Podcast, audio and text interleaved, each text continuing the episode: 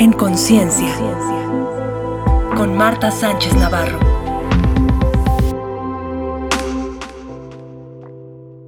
Hola amigos, amigas, bienvenidas, bienvenidos a esta tercera temporada de En Conciencia. ¡Wow! ¡Qué rápido! De verdad me da mucha, mucha felicidad y emoción estar aquí. Esta eh, temporada nos va a hablar de reinventarnos, de este rediseñarnos, este elegir correctamente qué es lo que queremos.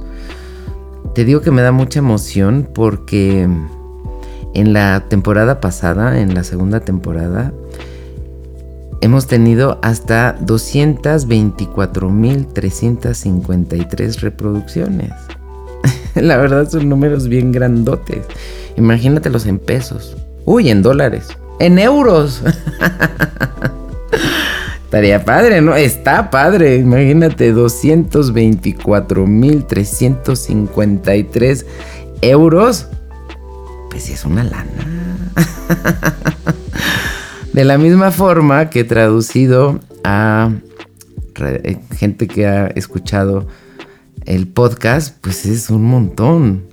Y tenemos una, audiencia de más de 3.000 personas constantes. Entonces les quiero agradecer de todo corazón su atención, su fidelidad, su interés y sobre todo pues lo que me comentas, ¿no? Lo lindo que se siente poder ayudar, poder compartir la información y ayudar a que haya esos cambios, a que logremos encontrarnos a nosotros mismos. Y justamente de eso se va a tratar esta tercera temporada, de que podemos reinventarnos y que justamente ese es el gran regalo, que nuestro pasado no nos define, que lo que hayamos vivido simplemente es experiencia y pues hay mucha gente que puede haber tenido muchos errores, muchas experiencias negativas, etcétera, pero en el momento que entienden, esta es mi percepción, ¿eh? como se estaban moviendo al fin y al cabo, aunque fuera en la energía negativa, cuando entienden, nada más brincan hacia la energía positiva y siguen moviéndose porque están acostumbrados. Yo creo que lo peor es cuando uno se queda estático cuando uno se queda en su zona de confort. Porque es como la historia, ¿no? Del padre que le da, hereda a los tres hijos y uno no lo invierte, lo guarda y el otro lo gasta y el otro lo multiplica. ¿Quién es el que más se equivocó? El que lo guardó. Porque como dicen, ¿no? El conocimiento y la riqueza es para usarla. Entonces, pues muchas veces lo que necesitamos es reciclar escenarios, personajes, eh, podar el árbol genealógico. Me decían, pero ¿cómo es eso?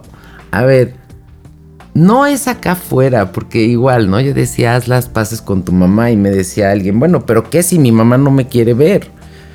Aquí es donde yo digo, no hay nadie afuera. No es con tu mamá de allá afuera, la que está en su casa y no te quiere ver. Y probablemente alguien, bueno, pues ya su mamá no está en su casa, está en el cielo. Pero no es la mamá de allá afuera con la que vamos a trabajar, sino es con la mamá de adentro, es con ese eh, diálogo interno que se queda ahí grabado. Eso es lo que voy a podar, eso es lo que voy a cortar, ¿me explico? Eh, también se trata de potencializar nuestras fortalezas. Pero para eso, pues primero tengo que ver cuáles son, darme cuenta. Y dejar que emerja mi ser auténtico. Esto que es conócete, acéptate y obra en consecuencia. Para esto, pues sí, me tengo que conocer qué es lo que me gusta, qué es lo que no me gusta, cuánta gente se casó porque era lo que seguía y después dijeron, pues la verdad, la verdad ni quería. O sea, no era lo mío, pero pues era lo que se esperaba de mí.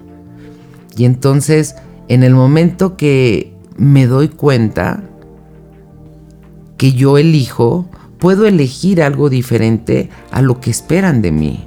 Porque acuérdate, pues esta es mi vida, yo soy la vida. Y esta yo la voy a vivir como yo quiera. Y no es una cuestión desafiante, sino simplemente es que nadie puede sudar calenturas ajenas. Que muchas veces queremos, ¿no? Con la gente que queremos, nuestros hijos, etcétera. Como de, no, mira, yo te quiero ahorrar. No podemos ahorrarle nada a nadie. ¿Por qué? Porque tu experiencia es diferente a la mía. Y de lo que se trata es como de estar más receptivos a las oportunidades que se nos presentan. Osho decía que había gente tan negativa que se enojaban cuando la oportunidad tocaba en su puerta por el ruido que hacía. Imagínate tú. Entonces, claro, si yo estoy dormido, si yo estoy en mi zona de confort, pues la y sobre todo quejándome, la oportunidad puede pasar frente a mí y yo no me doy cuenta, no me percato. Entonces, cuando yo adquiero más conciencia, cuando yo estoy más presente, entonces puedo darme cuenta que sí, que no, que me gusta, que no me gusta, con qué me voy a quedar y qué voy a transformar. Porque mira, la mente tiene una elasticidad, una flexibilidad maravillosa, que si teníamos un pensamiento equivocado, justamente estamos aquí para reprogramarnos. Así como la computadora, probablemente tú no eres un programador, tú usas la computadora, pero tu computadora está programada. O a lo mejor, si eres un programador y todavía me entiendes, mejor aún, la programación se puede cambiar. Y entonces, veíamos que tenemos 50 mil pensamientos al día, que 80% de ellos tienen que ver con el pasado y en negativo, pues ahí por supuesto que no hay ninguna evolución, ningún cambio, ningún crecimiento. Lo que siembro cosecho, pues obvio. Pero ¿qué crees? Me doy cuenta que sí lo puedo reparar, que sí lo puedo reprogramar, que sí puedo conscientemente elegir la semilla que voy a poner para cosechar lo que quiero, no lo que no quiero. Entonces, se trata también de aprender a dejar los miedos a, un lado. Oía una chica en un, en un podcast que me encantó que decía, porque le decían, bueno, ¿y cómo fue que dejaste de tener miedo? Y dijo, pues es que llegó un momento en que perdí tanto, o sea, lo perdí todo, que también perdí el miedo. ¡Wow! Y claro, mucha gente habla de tener que tocar fondo. Es verdad, pero a ver, amiga, amigo, ¿qué tomaría para que no tengas que tocar fondo? Para que no tengas que llegar a esas a esos extremos, ¿sabes? Y que pues por encimita uno se dé cuenta y no tenga que manifestar una enfermedad, una situación horrible para que uno diga, no, no, a ver, ya entendí, ya ahora sí voy a tomar conciencia. Yo en el curso de conciencia de salud que doy, lo veo claramente. Gente que entra como de, ay, bueno, pues sí, me lo recomendaron y no sé, a lo mejor, quizás. A la gente que entra con un padecimiento. O sea, la gente que entra con un padecimiento llega completamente receptiva, abierta, así con pluma en mano, de, dime, ¿qué es lo que tengo que hacer? Y la gente que va, bueno, tú, cuando era presencial, varias veces me pasó que estuvieran mis chicas de la recepción y que llegara alguien y dijera, bueno, es la primera clase, pero ¿y si no me gusta? ¿Me regresan mi dinero? Y yo escuchaba eso y me acerqué y le dije, oye, está bien, hola, mucho gusto, yo soy Marta.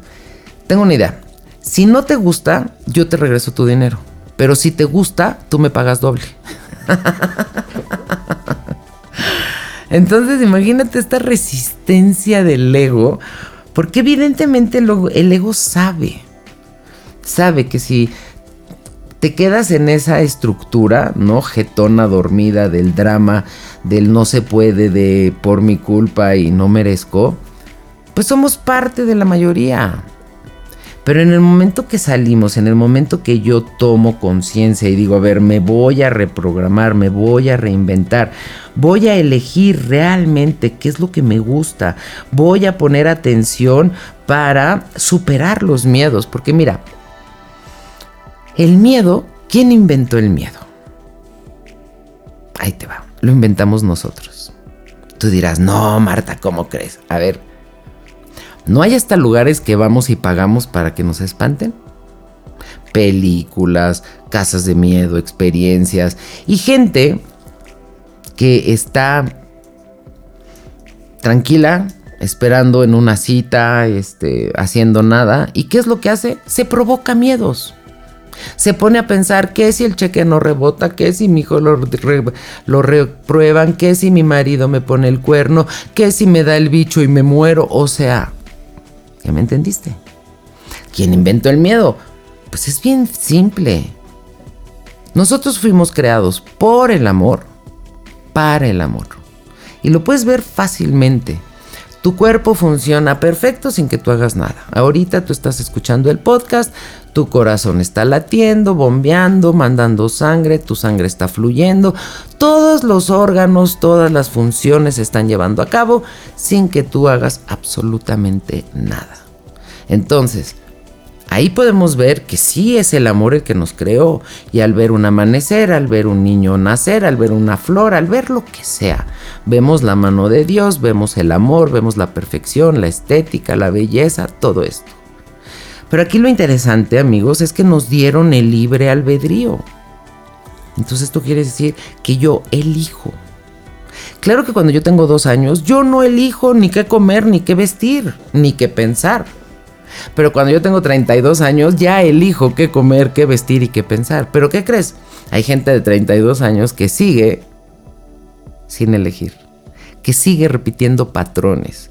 No se ha dado cuenta que es libre, que es su vida, que es su experiencia y que puede elegir.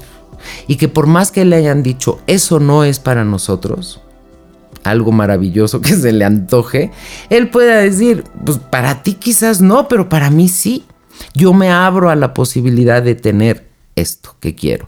Yo me hablo, me abro al regalo de hacerlo de una manera diferente.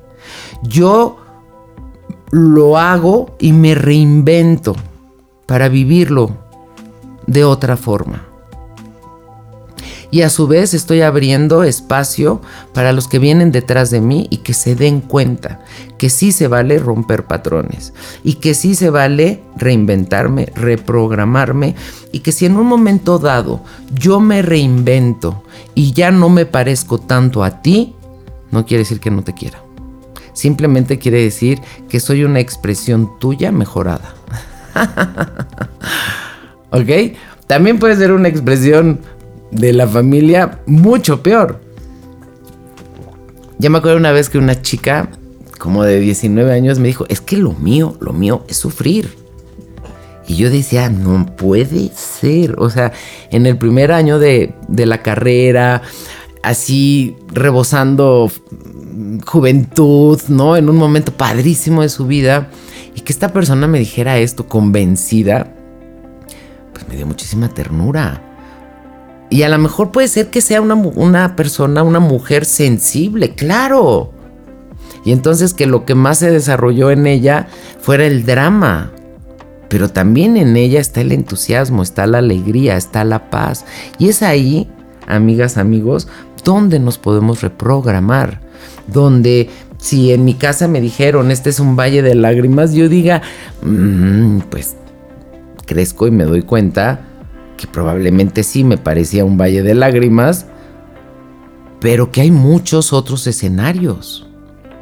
Y que a lo mejor este era el de mi familia, pero el que yo escoja un escenario diferente en el que este es un parque de diversiones, no quiere decir que yo ya no soy parte de esa familia, simplemente que cada quien manifiesta lo que quiere. Y ese es el gran regalo del mundo de la forma. Si la existencia hubiera querido crear copias, hubiera creado copias. Entonces, ¿quién soy yo para creer que soy una mala copia? Y si te das cuenta, el miedo que nosotros inventamos simplemente es como un lente de aumento, que lo que hace es que esa situación crezca y está mal enfocada. Cuando nosotros confrontamos un, miedo, esto es cuando nosotros le, quitamos la sábana, por así decirlo, nos damos cuenta que no hay nada debajo. Y la forma como yo confronto los miedos, te lo paso al costo, es cuestionándome, ¿qué es lo peor que pudiera pasar? ¿No? Y entonces, no sé, voy a ir a tal lugar. Ay, este qué miedo que no llegue. Bueno, y si no llego, ¿qué pasa? Nada. Qué miedo que no se junte el grupo. ¿Y qué pasa si no se junta el grupo? Nada. Qué miedo que no me case. Y si no me caso, pues no pasa nada. Qué miedo que no tenga hijos. Pues, y qué miedo que no encuentre trabajo. ¿Y qué pasaría si no encuentro trabajo? Bueno, pues no podría sobrevivir. ¿Y qué pasa si no? Y te das cuenta que realmente es el imaginario. Es el ego hablando diciéndote, uy, sí, las cosas están muy mal, muy mal. Cuando en realidad, cada 10 segundos yo elijo. Y si en un momento dado estábamos viviendo algo negativo, es porque inconscientemente lo elegimos. Claro que aquí es donde la gente dice, a ver, ni que estuviera yo tonto. No, pero estabas dormido.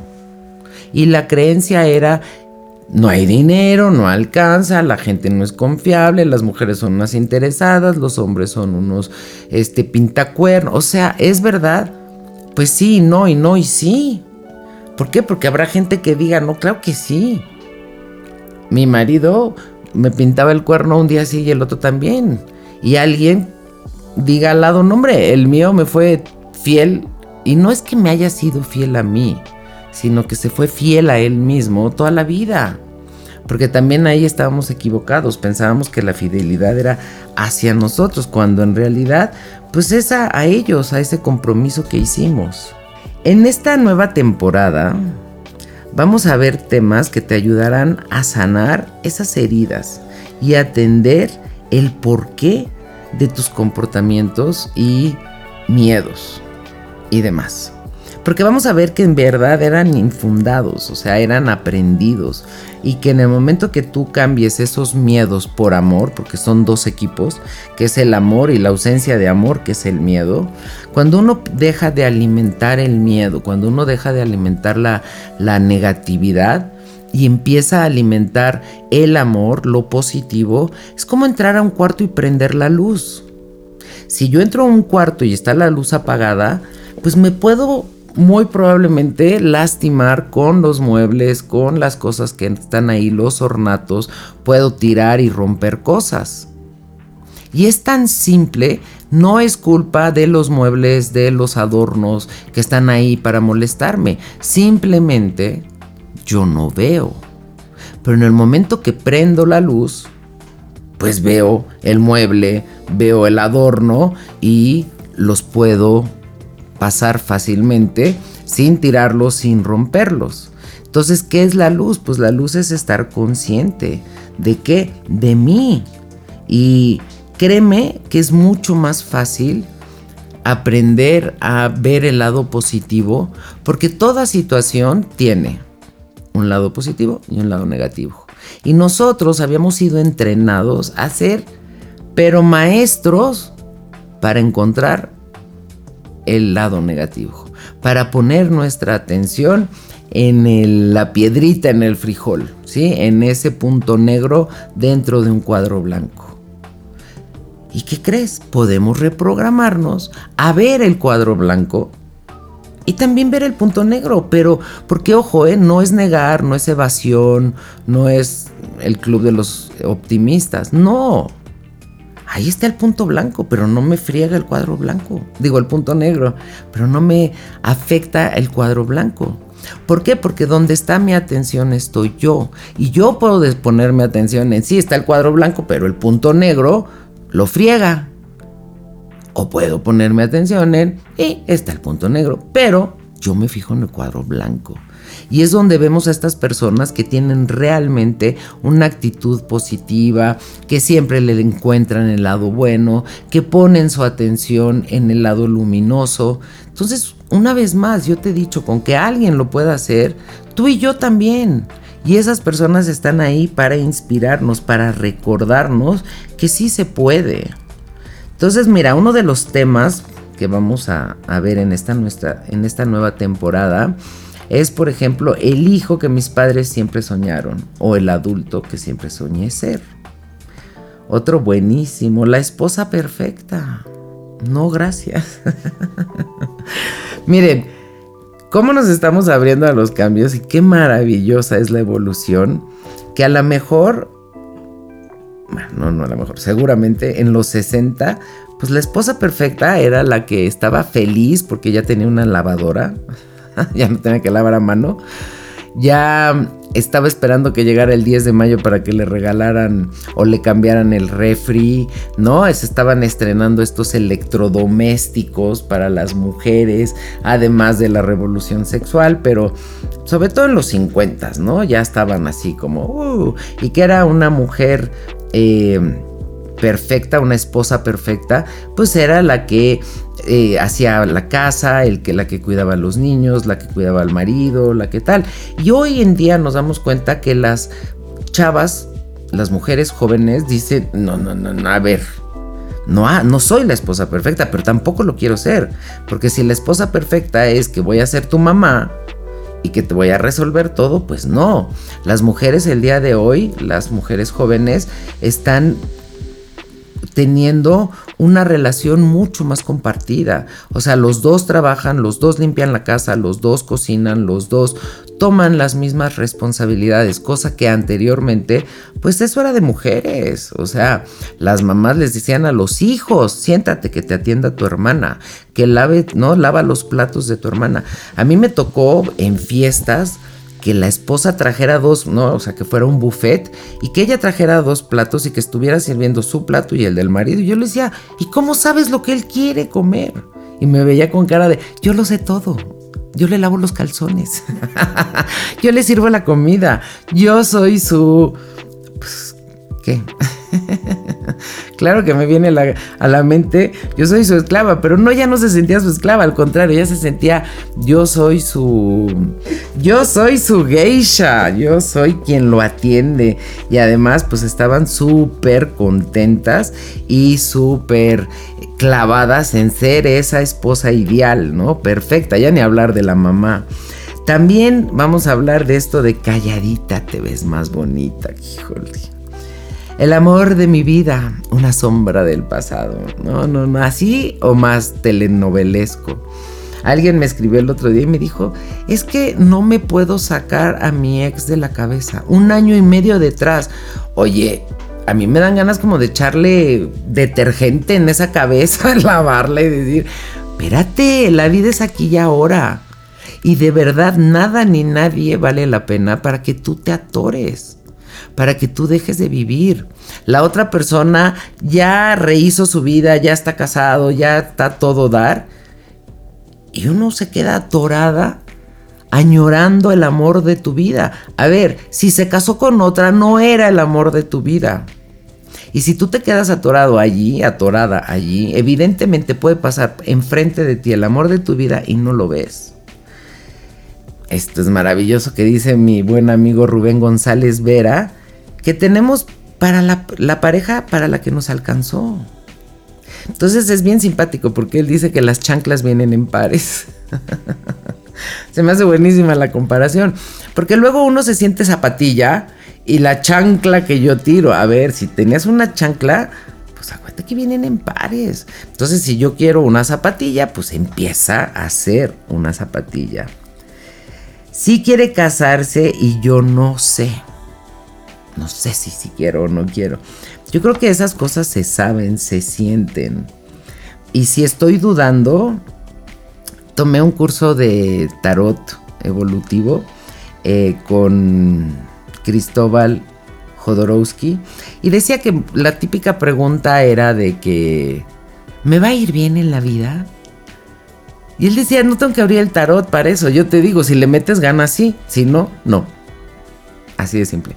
O le preguntaban, ¿es la pareja ideal? ¿No es mi pareja para vivir por siempre? ¿O esta relación va a durar toda la vida? Y decía, si lo estás preguntando, no. no, no es tu pareja para toda la vida. Entonces acá igual, no sé si me quiero casar. No, pues no, no te quieres casar. Miren, les voy a contar. Ya ven que aquí me balconeo. Mi hermana Mónica, que me lleva siete años, siete, ocho años, desde chiquita, o sea, nos reíamos porque era Susanita, la de Mafalda. Ella quería ser mamá. ¿Ok? No es ni bueno ni malo. Y mi hermana es muy buena mamá. Y además es mamá mía, tuya y de quien se deje. Porque es muy maternal, es muy amorosa, es muy linda. Yo decía que yo no iba a ser mamá. Que yo iba a ser la tía alcahueta. Y mi hermana se casó a los 22 años. Ahí no tuvo hijos. Fue en el segundo matrimonio. Pero bueno, luego tuvo tres hijos. Y es una mamá extraordinaria. Y yo no tuve hijos y fui una tía alcahueta. Hasta muy avanzada edad. Porque ya era como de...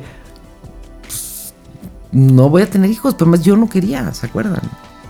Y me topé con alguien que pues sí me inspiró y sí se me antojó y se nos antojó a los dos y chistoso, ¿eh? Porque los dos teníamos 40 años y los dos no habíamos tenido hijos. Que lo normal hubiera sido que pues por esa edad ambos encontráramos personas que ya habían tenido un matrimonio y ya habían tenido hijos. Nosotros no. Y juntos nos motivamos a, hey, que si tenemos una corcholatita, que si tenemos un hijo. Y es donde te digo, o sea, claro que estamos abiertos al cambio y claro que se vale y nada me define. Y que el que yo haya dicho no, no me quiero casar, no quiero tener hijos, y después me haya casado y haya tenido hijos, no me demerita nada. O sea, pues cambié de opinión, sí, sí cambié de opinión. Y sabes qué, cada 10 de mayo doy gracias al cielo por mis hijos. Si yo me hubiera ido sin hijos, creo que también hubiera estado padre, pero está increíble con mis hijos. El matrimonio, pues bueno, creo que sí, no es mucho lo mío. El otro día me decían que, era lo más extremo que había hecho yo en mi vida y dije casarme. y ahí es donde vemos, sí hay gente que está diseñada para tener hijos. Hay gente que está diseñada para estar en pareja. Hay gente que está diseñada para tener hijos y no estar en pareja. Hay gente que está diseñada para tener pareja y no tener hijos. Entonces, yo creo que cuando uno se lo cuestiona, pues probablemente la respuesta ya la sabes. Me casé para salirme de mi casa y no he podido encontrarme. Ese es otro tema y pues yo lo viví alrededor de mí, mis hermanas, no tanto mis amigas, ¿eh? pero las generaciones que estaban arriba, te digo, de mis hermanas, sí, ellas la mayoría se casaron para salirse. Nosotras no, nosotras ya, yo me salí de mi casa sin casarme, me casé después, muchos años después. Pero no sé, ¿te resuena? Vamos a hacer un podcast de esto también. Me casé eh, porque es lo que todos querían de mí. O sea, lo que te digo, este cubrir las expectativas. Me casé porque quise. Pues sí, también. Me casé otra vez. O sea, eh, estamos viendo cada vez más parejas que se divorcian y que se vuelven a casar y pueden tener hijos, o sea, son los tuyos, los míos y los nuestros, o puede que no tengan hijos. Simplemente nada más ya andan ayudando en la crianza de los hijos de alguien más. Matrimonio felices para siempre. Esto de que hasta que la muerte nos separe. Nueva familia con arrepentimiento. Una vez un señor me dijo en terapia, se dio cuenta pues que no le gustaba ser abogado. Pero luego seguimos con la terapia, porque creo que lo que él le gustaba era la arquitectura, pero bueno, pues como estamos platicando, eh, su familia era de leyes y estudió abogado. Y se dio cuenta que no le gustaba. Y pues estuvo muy fuerte esa revelación, ¿no? A una edad, no sé, 40 años, voy a empezar a estudiar arquitectura. Pues, ¿por qué no? Si vivimos 80 o llevas a la mitad. Pero después de otras terapias me dice, ¿qué crees? Me acaba de caer el 20 que no me gusta ser papá. Y ahí sí dije, ah, caray, pues ahí está un poquito más difícil. ¿Por qué? Porque puedo cambiar de carrera, pero pues no puedo cambiar de familia. Y sí, hay mucha gente que no tiene la vocación de padre, que no tiene la vocación de madre y que se mete en ese enjuague y cuando estás adentro dices, ay, caray, pues vamos a hacerlo lo mejor que podamos, pero pues muchas veces no tengo las herramientas, sí las puedo desarrollar, por, por supuesto. Familia perfecta, fingir es, es la parte más difícil. Miren, de verdad, de verdad, lo vemos por ejemplo con el medio artístico, ¿no? Que se puede ver de afuera como de, ay, qué padre y qué suerte. Ahí me preguntaba alguien que pues, me cayó regordo su, su pregunta en una entrevista que me dijo, bueno, ¿y qué le dirías a la gente que, que piensa que a ti te fue muy fácil por ser hija de Manolo Fabreta? Hijo, ¿qué dices? ¿La gente piensa o tú piensas? Porque no hiciste una encuesta para que tomaras tus preguntas, ¿no? Y no sé, yo creo que a lo mejor de afuera se podía ver muy bonito y muy, ay, esas personas nunca tienen problemas. Y luego se abren, yo no estoy diciendo que sea mi caso, ¿eh? no se vayan por el lado equivocado. Pero familias de famosos que nos damos cuenta que tienen unas broncas horribles, horribles. Y que pues hay que fingir. Yo sí lo que sí sentía en mi familia era que por ser hija de mi papá en la escuela, cuando yo hacía algo mal, mal me quiero, decir, una travesura, este, correr, gritar, X. Era de, ay, porque es hija de Manolo Fabri. Cuando hacía algo bien, ay, pues porque es hija. O sea, como que nunca me vieron a mí. Y todo era como, como más exagerado, por así decirlo. Y pues de repente cuesta trabajo. Te digo, la gente pública, pues eso, porque están en el ojo del huracán, pero yo estoy segura que tú conoces familias y probablemente tu familia sea esa, donde no se habla. Por ejemplo, yo les he contado que un hermano mío murió antes de que yo naciera con problemas del corazón, igual que yo nací con problemas del corazón después. En mi casa no se hablaba de mi hermano. ¿Por qué? Porque era un tema muy doloroso para mi mamá. Entonces, pues fue más fácil para ella como borrarlo de un plumazo y no tocar el tema.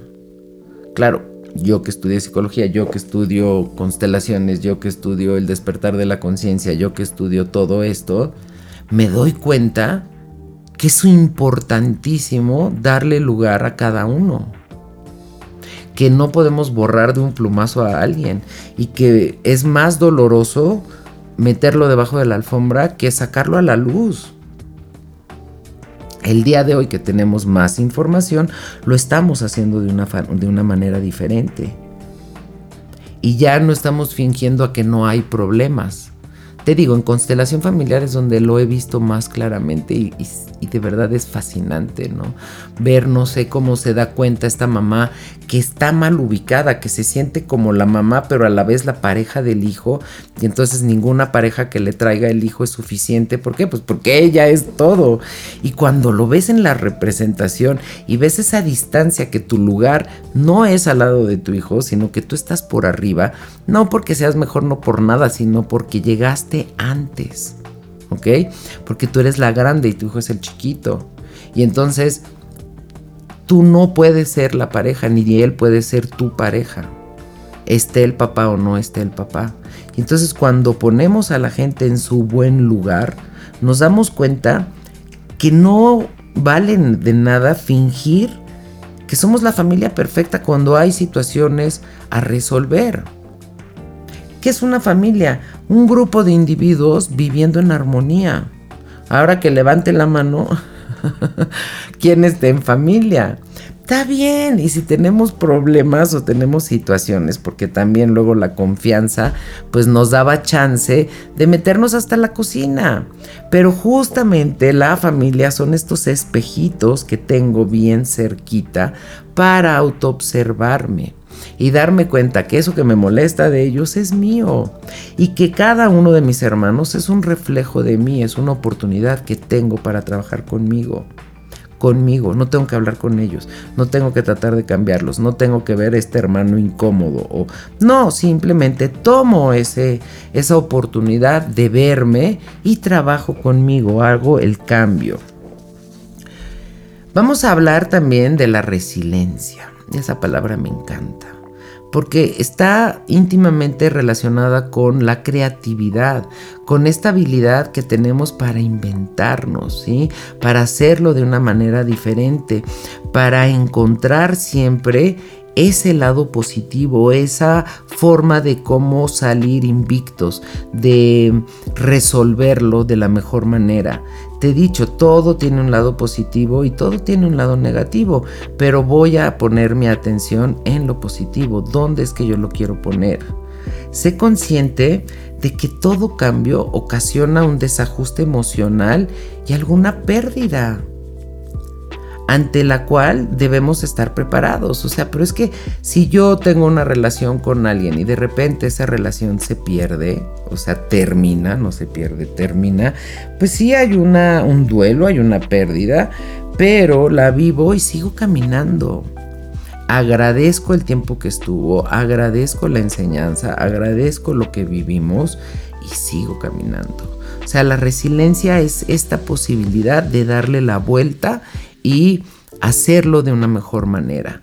Por ejemplo, con el bicho, pues hubo gente que tuvo la habilidad de ser resiliente y que tuvo la oportunidad de ver el lado bueno, ¿no? De decir, a ver, cuánto tiempo había estado quejándome del tráfico, del bullicio, de la gente. Y ahora estoy metida en mi casa, estoy en paz, estoy... Pero ¿qué sucede cuando nos dicen quédate en casa, quiero salir. Y cuando me dicen salte a trabajar, me quiero quedar en mi casa. ¿Quién es ese? El ego. Me dicen párate, me quiero sentar. Me dicen siéntate, me quiero parar. ¿Qué es lo que quiero? Pues ir en contra.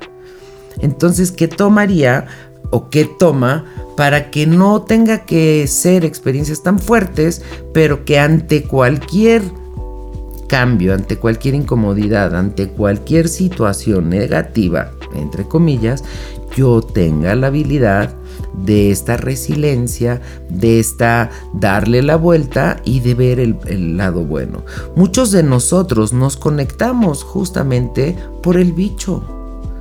Y muchos de ustedes me han dicho, pues lo mejor del bicho ha sido tú, Marta, y si no hubiera sido por ti, hubieras vivido la experiencia de otra forma. Ok, pero fuiste tú el que elegiste, fuiste tú la que elegiste conectarte con una vibración más alta para no caer ¿no? En aquello que estaban vendiendo en barata, en meses sin interés, bueno, regalando, ya olvídate de, vendiendo, que era el miedo, que era el, uy, te vas a morir. Ahí está afuera este enemigo silencioso, eh, invisible, que si te atrapa, ¿para qué te cuento?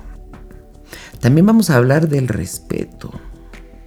Y el respeto tiene que ver con, con nuestras propias raíces y que en un momento dado ningún cambio va a ser tan drástico como para llevarnos a una situación de desajuste de valores o de identidad. Al contrario, o sea, a lo mejor nos dicen, pues es que cambiaste mucho. Pues sí, pero no estoy siéndole tan fiel al clan, pero sí estoy siendo fiel conmigo. Porque a lo mejor la fidelidad al clan era no tener dinero o no tener pareja o no tener hijos o no tener éxito pues eso en qué, en qué me sirve, en qué me enriquece o en qué enriquece al clan. Y justamente si yo tengo esta habilidad de darme cuenta, yo puedo hacer el cambio. Ahora sí que como en el juego de un 2, 3 por mí y por todos mis amigos. O sea, mi familia, mis hijos, mis hijas empiezan a ver este cambio y a ver que se puede hacer de una manera diferente. Pero sobre todo el respeto es a mí. Y cuando yo me respeto a mí misma, también soy capaz de respetar a los demás. Y les voy a decir a quién nos costaba más trabajo respetar, a nuestros hijos. Porque sentíamos que era como una extensión nuestra, que era como un apéndice que traíamos ahí colgando. Y que nosotros sabíamos mejor que ellos qué era bueno para ellos. Y ahora nos estamos dando cuenta que apenas sabíamos que era bueno para nosotros, ahí vamos averiguando y que podemos ayudar a nuestros hijos que ellos averigüen a su vez qué es bueno para ellos. Entonces, pues sabemos que el respeto es bien importante y que si yo me respeto a mí misma y si yo respeto a mis hijos, pues a su vez los estoy enseñando a que se respeten a ellos mismos y que respeten a los demás. O sea, acaba de pasar el orgullo gay, por ejemplo. esto nos está abriendo a todos la mente. ¿Por qué? Porque hace, o sea, en los 60 olvídate de los gays, los de color. La gente de color tenía que usar en Estados Unidos otros baños, otros transportes, otro tal. Y no es hace tanto tiempo. Y ve todo lo que hemos avanzado. O sea, Estados Unidos ya tuvo un presidente de color. Y ya debe de haber mandatarios gays también. Y nos estamos abriendo y estamos haciendo la mente cada vez más flexible. Y habrá gente que tenga más edad y que diga, bueno, ok, los gays los entiendo, pero los trans, no, los que quieren cambiar, no entiendo. Ok, el que yo no entienda no quiere decir que está mal. Simplemente quiere decir que no entiendo. Pero si hay respeto, si yo respeto porque no lo entiendo, pero no quiere decir que esté mal, al igual que hubieron muchas cosas en su momento de que nosotros vivimos que no entendieron y que nosotros pedíamos respeto.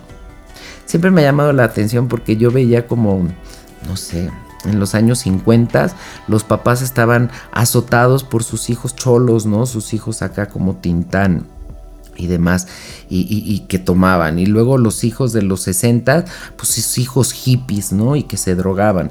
Y luego los hijos de los 2000, pues los hijos, este, no sé, que se tatuaban y se hacían y se tornaban. Pero si te das cuenta, es como una cuestión evolutiva. Y no sé, los, los, hippies, ¿no? Los que se dejaban crecer el pelo, la época de los Beatles y todo esto. ¿Y, qué decían los papás? No, pues estos parecen homosexuales con el pelo largo. Pues el día de eso, de hoy, eso no entra. Porque vemos a hombres con el pelo largo y vemos a mujeres con el pelo cortito.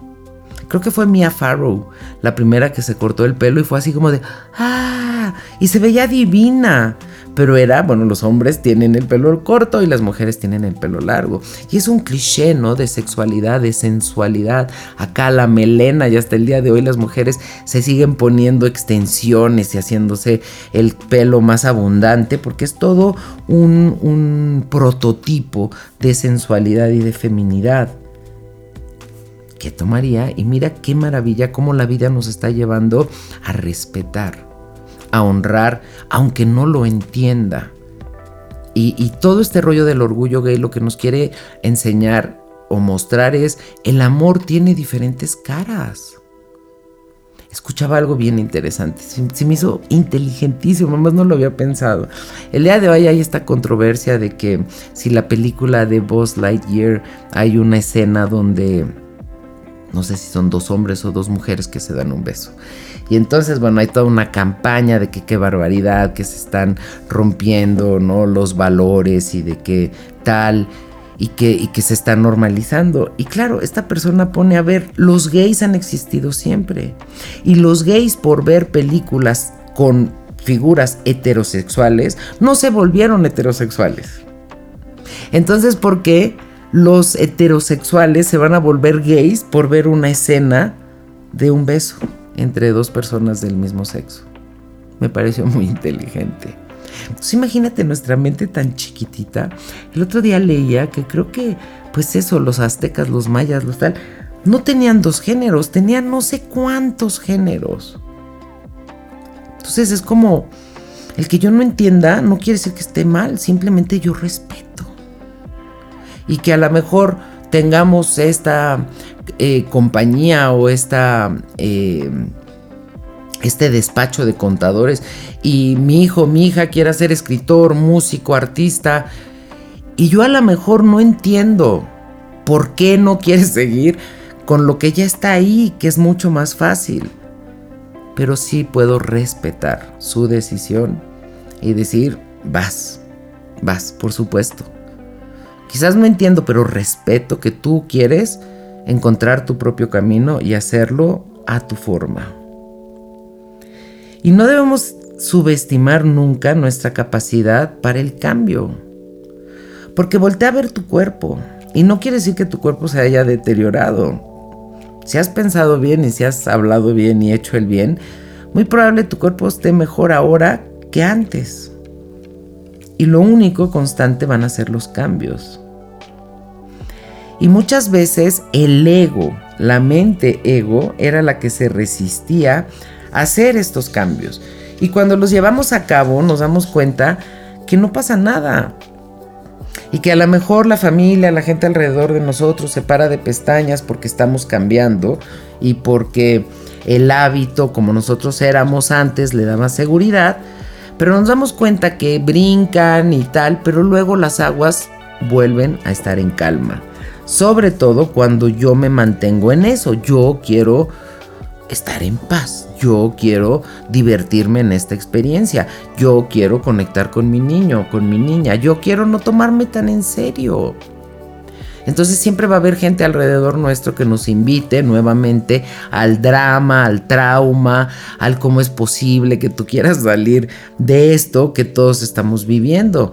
Pues ahí es donde yo recuerdo que tengo el libre albedrío y que también tengo la capacidad de respetar. Si tú quieres seguir sufriendo, adelante, también se vale. Em, se trata también de afrontar, como te decía, ¿no? Aquellos miedos para salir triunfadores de las experiencias. Porque el miedo lo que hacía era que nos paralizaba o que por lo menos entorpecía el proceso podía llegar a paralizarnos, ¿no? Hay gente que por miedo ante un público se queda mudo y tiene que dar una plática o algo y no le salen las palabras. Pero el miedo desde el más chiquito eh, me nubla la vista.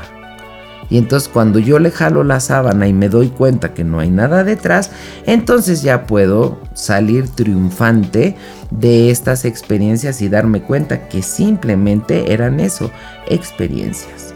Y que estamos hechos de polvos de estrellas y así es que nadie te puede decir que tus sueños son demasiados grandes. Porque si estás hecha de polvo de estrellas, pues justamente estás hecha hecho de esa materia de la cual están hechos los sueños. Entonces, reinventarnos no solamente es una posibilidad, sino creo yo que es una responsabilidad. Mucha gente dice, yo no quiero ser igual a mi papá, yo no quiero ser igual a mi mamá. Obviamente estás aquí para no repetir patrones, para reinventarte. Pero la única forma de podernos reinventar es primero aceptar que soy igualito, igualita a ellos. Y de ahí empezar a reprogramar, empezar a hacer como este corte y confección conmigo. ¿Qué partes me voy a quedar? ¿Qué partes voy a cambiar? ¿Qué partes voy a reinventar? Y echar a andar mi creatividad, echar a andar mi libre albedrío, mi voluntad. Porque te voy a decir algo, ¿eh? hacer estos cambios requiere más esfuerzo que irme con la corriente y seguir igual. Y es por esto que mucha gente no se hacía consciente, ni siquiera estaba al, eh, consciente, no tenía la idea de que se podía reinventar, sino así somos. En mi familia así somos, todos somos enojones. O en mi familia así somos, todos somos gorditos. O en mi familia todos tenemos diabetes. Cancelado, cancelado. A ver, yo no soy un ente que llega así con este Big Brother. Yo soy un ser individual y esta experiencia es mi vida, es mi oportunidad de justamente celebrar mi vida festejando esta habilidad que tengo para reinventarme. Pero ojo, no es ok, nací dentro de un molde, ta, ya la reconozco, veo cosas que no me gustan, me vuelvo, me reinvento. Ok, pero no soy un producto terminado. ¿Qué pensarías si te digo que nos vamos a estar reinventando constantemente? Que esto no acaba hasta que acaba. Que cuando estás en, en una etapa de adulto joven, pues te reinventas y luego te vuelves a reinventar y luego te vuelves a reinventar. Porque obviamente si me quedo allí, me atoro. Acuérdate, lo único constante son los cambios. Y recuerda también que el límite, pues se decía que era el cielo. Ahora vemos que el límite es mi mente. Porque efectivamente, como te dije, estamos hechos de polvos de estrella y por esto nuestros sueños siempre son muy, muy grandes. Y aquí lo que yo te vengo a recordar es que sí se pueden realizar, que sí se materializan y que lo único que necesitan de ti es constancia, creer que sí se puede, que sí lo mereces y trabajar sobre eso. Esto y más vamos a estar viendo en esta tercera temporada que me da una emoción enorme estar nuevamente aquí estrenando. Y te quiero compartir que el día 23 de julio, 23 y 24, voy a estar en Vancouver, en Canadá. Si tú estás allá, pues me va a encantar conocerte. Si tú conoces a alguien que esté por allá, mándamelo. Voy a estar el día 23 con el taller de Si lo creo, lo creo. Y el día 24 con el Kibalión. Ambos unos talleres maravillosos que nos van, a nos van a ayudar justamente a esto, a reinventarnos. Con el Kibalión te voy a dar el ABC, el instructivo de la vida. Y con el Si lo creo, lo creo, vamos a poner en práctica cómo lograr manifestar aquello que quiero vivir en mi vida. Como verás, está muy rico y va a haber información muy padre. Sígueme mandando temas que te gustaría que eh, profundizáramos en este tu podcast en conciencia. Y como siempre me despido de ti con un muy cariñoso abrazo, un beso y mis mejores deseos. Hasta la próxima semana. Gracias. En conciencia. Con Marta Sánchez Navarro.